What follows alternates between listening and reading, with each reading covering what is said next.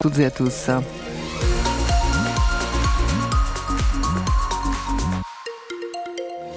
Après dissipation des brumes et des brouillards, c'est une journée agréable qui s'annonce avec un vent de sud à sud-ouest assez faible, des températures maximales de 5 à 8 degrés, 9 degrés sur le nord Cotentin, 8 heures, les infos Lucie vous les avez peut-être aperçus, ces gendarmes à cheval qui longent nos plages. La garde républicaine est de retour pour surveiller les parcs ostréicoles et essayer de dissuader ceux qui voudraient voler des huîtres à cette période très sensible avant les fêtes de fin d'année. Ils patrouillent ces gendarmes à cheval, notamment dans le secteur de Pirou, d'Agoncoutainville et de Gouville, Antoine Liffaut.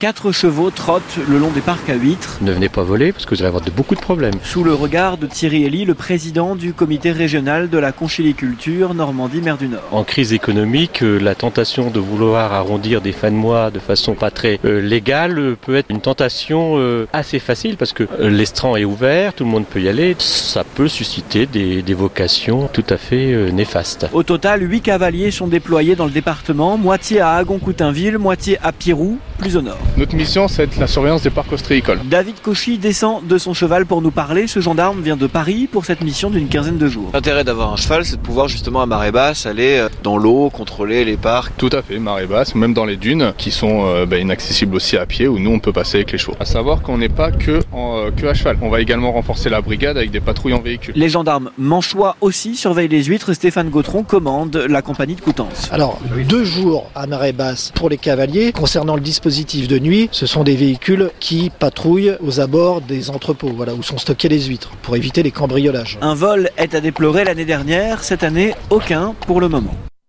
Et donc à noter que cette surveillance annuelle est, effective jusqu'au 23 décembre. C'est financé pour moitié par le comité euh, régional de la conchyliculture et donc pour moitié par les communautés de communes, euh, notamment Côte-Ouest Centre-Manche. Un accident en cours à la sortie des Pieux. Oui, un choc entre deux véhicules au lieu dit Le But qui s'est déroulé il y a trois quarts d'heure. Euh, quatre véhicules de pompiers des Pieux et de Cherbourg sont sur place. Prudence, hein, donc si vous circulez dans, dans le secteur, c'est sur la route en direction de Saint-Germain-le-Gaillard.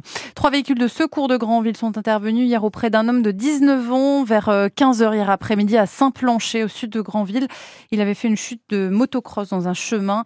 Blessé, il a été euh, transporté au centre hospitalier de Granville. Et puis un homme de 84 ans a été euh, bousculé par une voiture hier après-midi, peu avant 16h à Pontorson, dans la baie du Mont-Saint-Michel. Légèrement blessé, lui a été transporté aux urgences d'Avranches.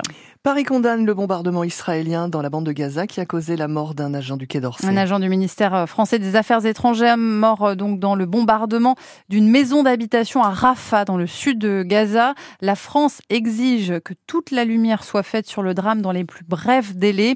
En Israël, hein, les familles des otages détenus euh, dans la bande de Gaza accentuent en ce moment la pression sur le gouvernement après la mort de trois otages tués par erreur euh, vendredi soir par l'armée israélienne. L'enquête a montré que ces trois hommes ont été abattus alors qu'ils brandissaient des drapeaux blancs. La France compte encore trois hommes parmi euh, ces personnes détenues à Gaza. Et aujourd'hui, dans ce contexte, la ministre française des Affaires étrangères, Catherine Colonna, se rend donc en Israël. Franck Madvon, vous couvrez ce déplacement.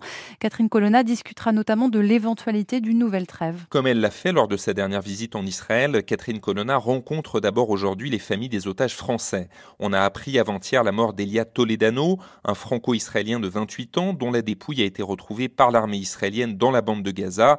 Il avait été enlevé le 7 octobre lors du festival de musique Tribe of Nova.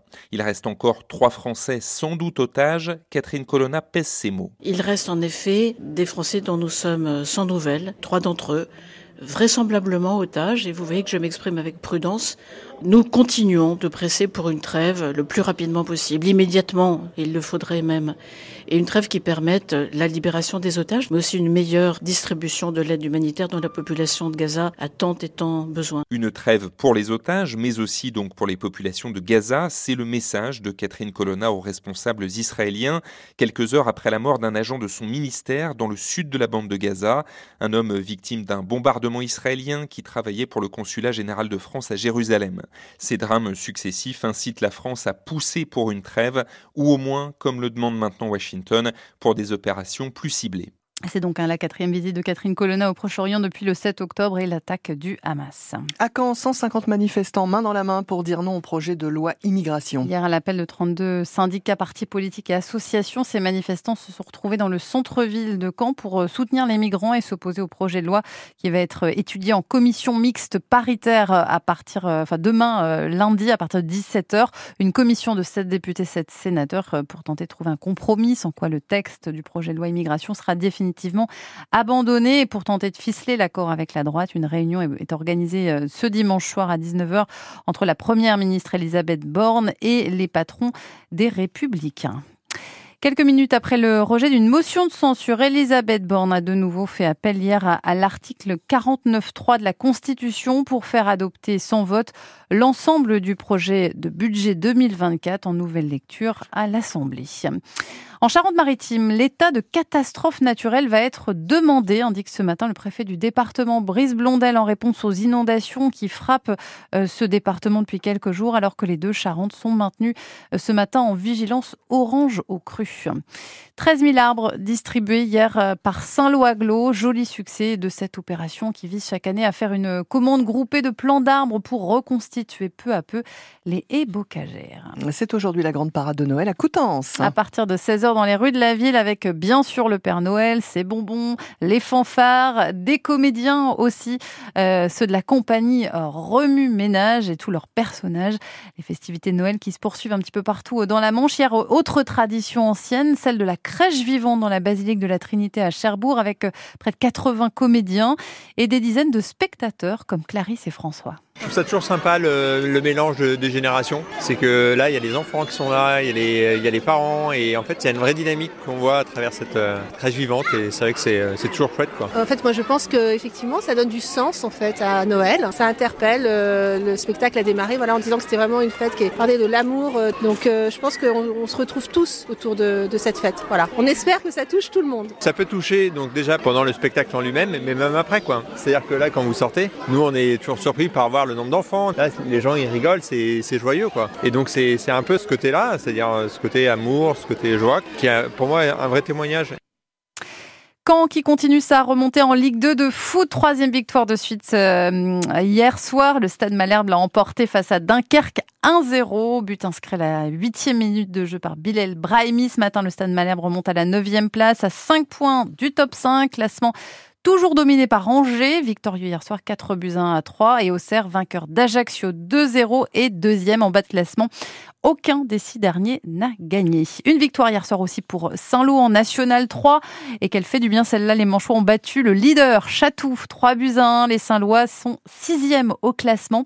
Et puis en Régional 3, la S a battu Hague sur le même score 3-1. L'affiche est un grand classique. La France face à la Norvège, tenante du titre en finale du mondial féminin de handball ce soir. Les Françaises vont tenter décrocher leur troisième titre